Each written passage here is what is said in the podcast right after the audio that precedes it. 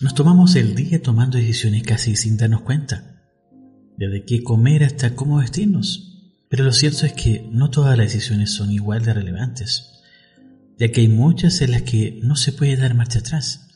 Y de ahí es cuando el miedo a equivocarnos se vuelve el temor más frecuente ante el riesgo de tomar cualquier decisión que queremos tomar. Bienvenidos a Bienestar para el Alma. Yo soy Gonzalo Barrera y este es el episodio número 13 donde hablaremos sobre por qué tenemos miedo a equivocarnos. Acompáñame.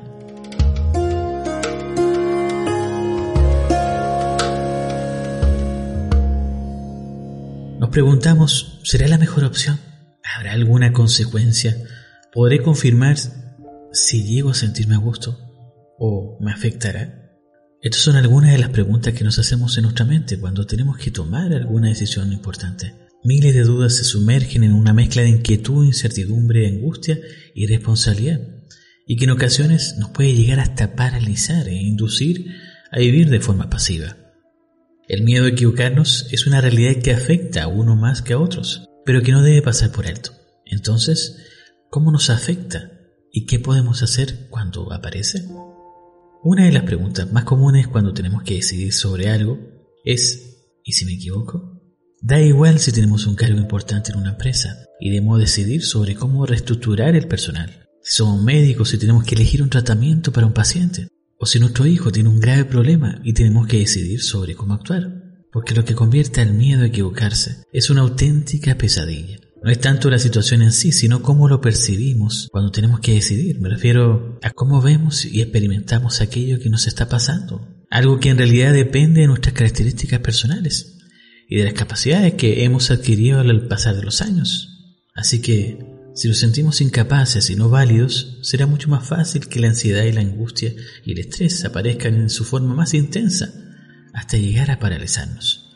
Por otra parte, si pensamos que esa decisión es difícil, pero que podemos llevarla a cabo, puede que aparezca en sus formas más leves. Pero lo que sí sucederá es que no dejaremos pasar tanto tiempo entre dudas e interrogantes. Ante una decisión importante es fundamental analizar cómo percibimos el hecho de tomar esa decisión y si nos vemos capaces también. Decidir implica arriesgar y también implica que podamos equivocarnos. Entonces, ¿por qué tanto miedo a confundirse? Al fin y al cabo, es una consecuencia lógica. Lo que ocurre es que cometer un error, además de no estar bien visto socialmente, también está asociado al fracaso.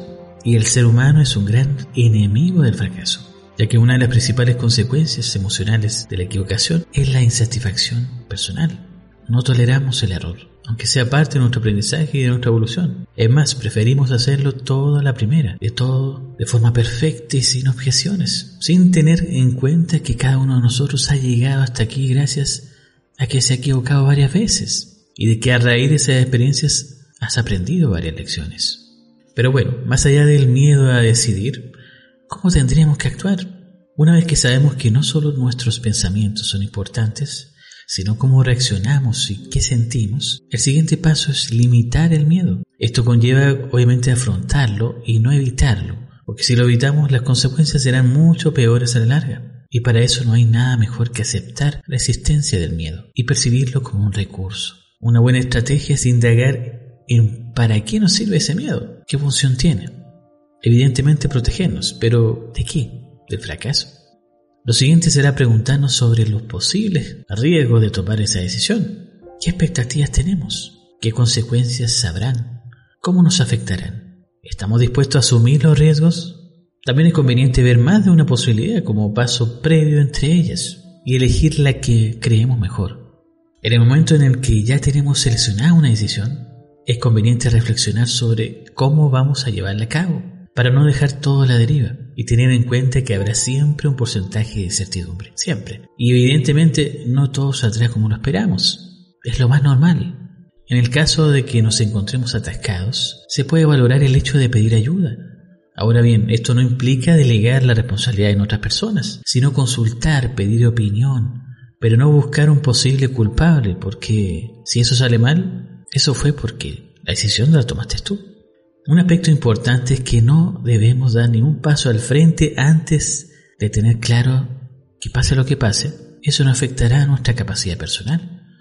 Un error no es un medidor de quiénes somos y cuánto valemos, sino un aprendizaje valioso para nuestra experiencia y evolución, obviamente. Además, no podemos olvidar que es importante tener en cuenta qué hacer si nos equivocamos. De lo contrario, vamos a empezar a caer en la trampa de la culpa.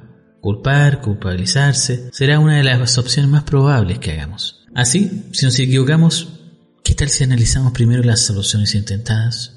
De esta forma vamos a poder aprender qué es lo que no funciona. En resumen, para librarnos del miedo a equivocarnos hay que ser más flexibles con el error, ver el propio temor como un recurso y estar listos con las competencias necesarias para llevar a cabo aquello que hemos decidido.